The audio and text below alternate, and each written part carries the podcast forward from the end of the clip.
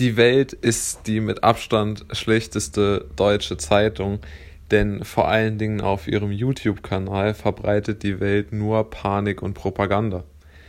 Denn was die Welt extrem schlecht macht, ist, dass sie kaum noch neutrale Berichterstattung macht, sondern sie berichten tendenziös in eine alarmierende Richtung und versuchen darüber Klicks zu generieren weil sie mit den normalen und guten YouTubern und Podcastern, die aus eigener Tasche und aus eigenen Mitteln als Selbstständige arbeiten, überhaupt nicht klarkommen, weil sie denen sowohl intellektuell als auch auf kreativer Ebene mit extremer Deutlichkeit unterlegen sind.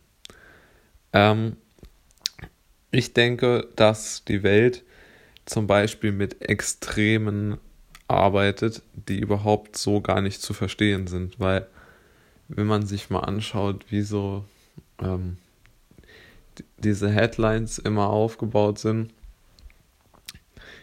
da entsteht da jetzt nicht gerade der Eindruck, äh, dass dort für eine sinnhafte Debatte gesorgt wird, sondern es entsteht immer der Eindruck, dass dort eine Stimmung gemacht werden soll. Zum Beispiel werden äh, Videos oder werden ähm, Thumbnails gemacht, auf denen ein Virus äh, in solch einer äh, chemischen Grafik gezeigt wird und mit der Überschrift versehen wird Hello again. Also sozusagen, das wieder so die Hoffnung der Welt, dass, ähm, also der Zeitung die Welt, dass endlich die zweite Welle kommt, dass endlich wieder Kontakt- und Ausgangssperren von der tollen Bundesregierung gemacht werden, dass noch mehr Panik herrscht, dass noch mehr Tests gemacht werden, dass das alles noch länger dauert, dass Deutschland, die Welt noch mehr ähm, in den Keller gerissen wird, noch mehr Existenzen vernichtet werden. Das, denke ich, ist die Hoffnung von denen, weil sonst kann ich mir nicht mittlerweile nicht mehr erklären, wie die zu diesen bescheuerten, man muss es wirklich mal so nennen, Überschriften kommen. Oder ähm, dass die Lebenswirklichkeit und die Wirklichkeit äh, zum Beispiel, dass in Ischgl, wo ja wirklich ein Corona-Hotspot war, dass dort über 80 Prozent asymptomatisch erkrankt waren. Was damit? Wieso taucht das nicht mal bei der Welt auf? Wieso immer nur alarmiert, schlimmer, es wird alles schlimmer, wir bekommen Lockdowns, der Krisenstab und der Krisenstab und die Welt bricht zusammen. Das haben sie ja schon mal gemacht.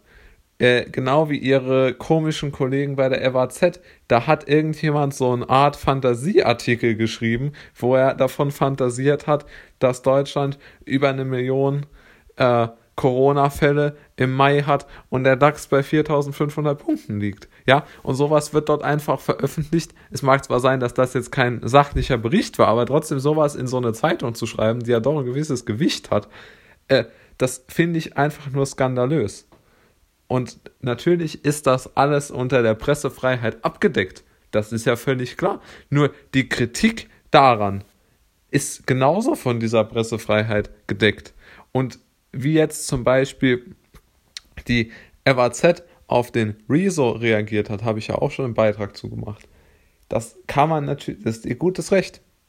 Ohne jeden Zweifel. Fand ich eigentlich auch gut, dass sie das gemacht haben.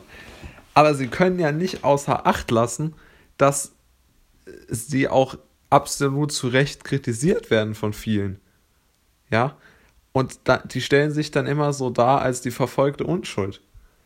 Und äh, man muss wirklich einfach mal sagen, so geht es nicht mehr.